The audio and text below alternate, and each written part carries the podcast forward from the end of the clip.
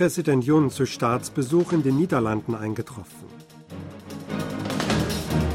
Botschafter von acht NATO-Mitgliedern besuchen diese Woche Südkorea.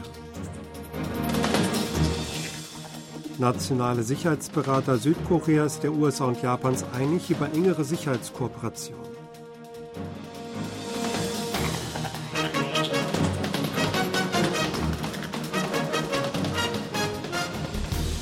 Präsident Yun Song-yeol ist heute zu einem viertägigen Staatsbesuch in den Niederlanden eingetroffen. Wie das Präsidialamt mitteilte, reisten Yun und First Lady Kim Gon auf Einladung von König Willem Alexander dorthin.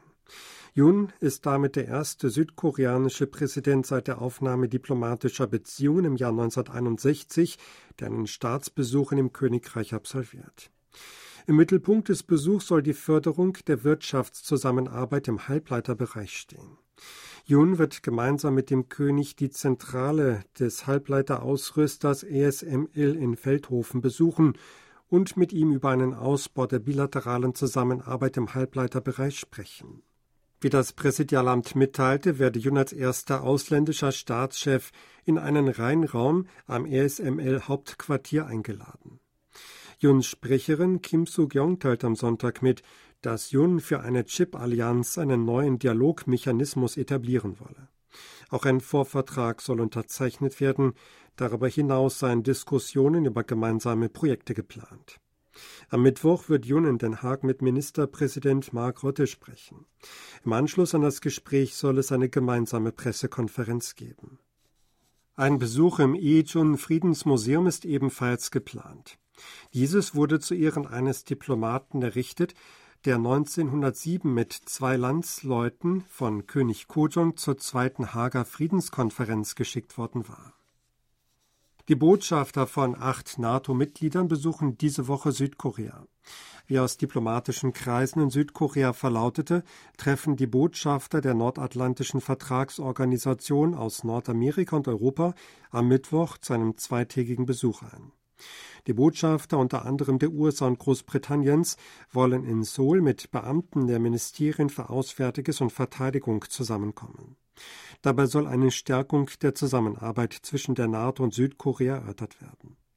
Es gibt Spekulationen, wonach die Gesandten die demilitarisierte Zone besuchen und einer Nordkorea gerichtete Botschaft veröffentlichen könnten. Die NATO hatte im vergangenen Monat am Tag nach Nordkoreas Start eines Spionagesatelliten diesen verurteilt.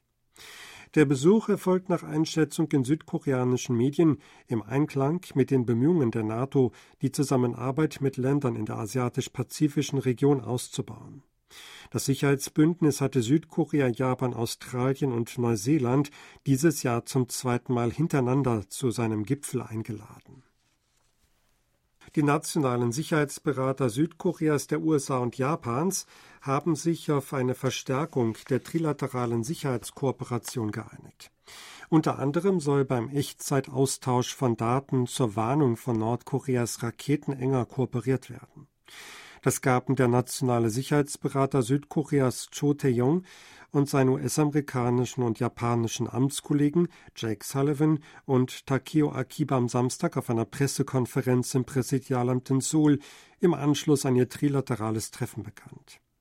Die Sicherheitsberater bekräftigten die Prinzipien für die Kooperation, die beim Dreiergipfel in Camp David im August vereinbart worden waren.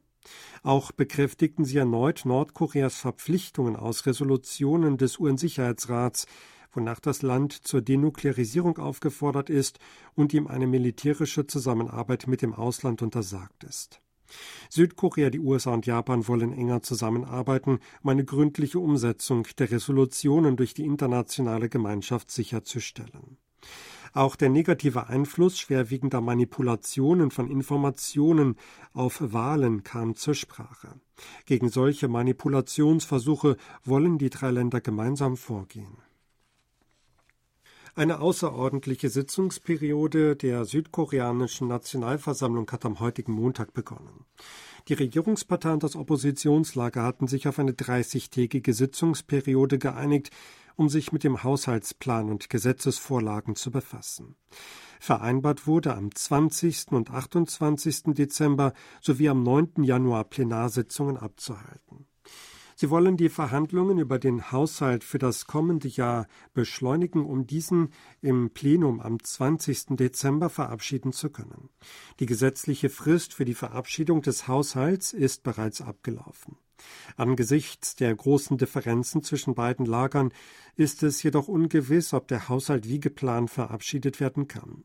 Die führende Oppositionspartei Minjo-Partei Koreas will das Budget im Alleingang verabschieden, falls keine Einigung mit der Regierungspartei zustande kommt.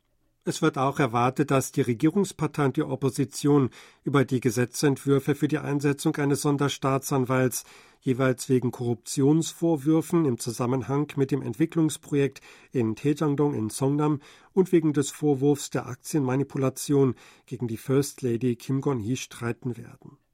Die Minjo-Partei plant, beide Gesetzentwürfe in der Plenarsitzung am 28. Dezember gegebenenfalls im Alleingang zu behandeln. Die Streitkräfte Südkoreas und der USA halten seit dem 5. Dezember eine gemeinsame Übung ab.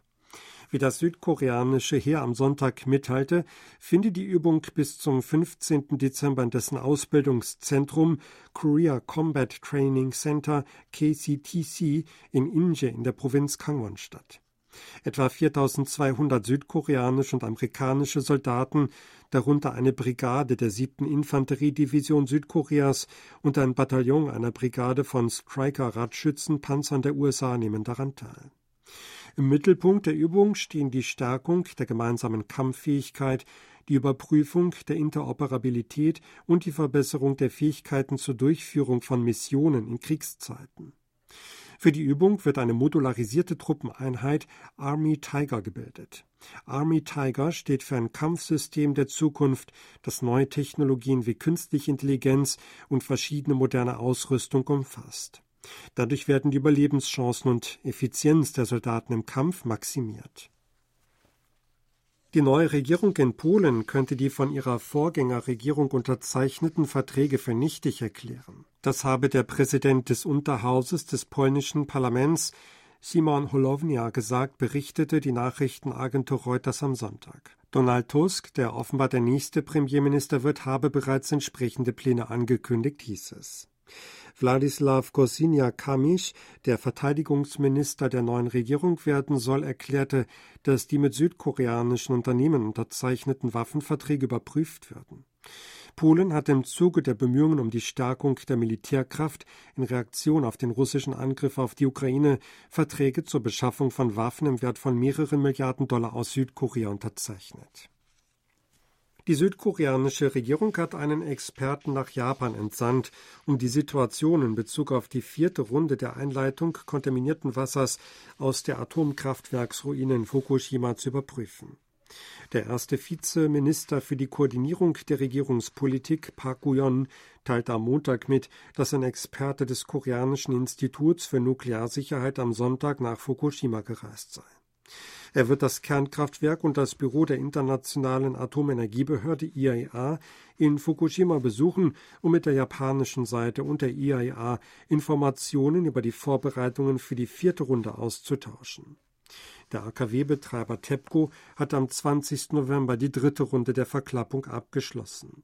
Das Unternehmen will bis März nächsten Jahres eine weitere Runde durchführen, damit bei insgesamt vier Runden 31.200 Tonnen kontaminiertes Wasser ins Meer abgelassen werden. Die südkoreanische Regierung hatte auch bei den letzten drei Runden Experten nach Fukushima entsandt. Die südkoreanische Regierung hat beschlossen, das ursprünglich bis Ende dieses Jahres vorgesehene Zollkontingent für Harnstoff bis nächstes Jahr zu verlängern. Damit sollen die Versorgungslasten einheimischer Unternehmen aufgrund der Einstellung der Zollabfertigung für Harnstoffexporte durch China verringert werden. Die Regierung diskutiert am Montag bei einem Ministertreffen über die Entwicklung bei der Harnstoffversorgung und Gegenmaßnahmen. Mit der Verlängerung des Zollkontingents will sich Südkorea Verträge für die Lieferung von Harnstofflösungen für Fahrzeuge mit anderen Ländern als China sichern. Mittel- und langfristig will die Regierung auch eine Produktion im Inland überprüfen. Ein Zollkontingent steht für einen ermäßigten Zollsatz für eine festgelegte Menge, um im Falle einer Knappheit im Land oder eines starken Preisanstiegs stabile Einfuhren sicherzustellen. Sie hörten aktuelle Meldungen aus Seoul gesprochen von Sebastian Ratzer.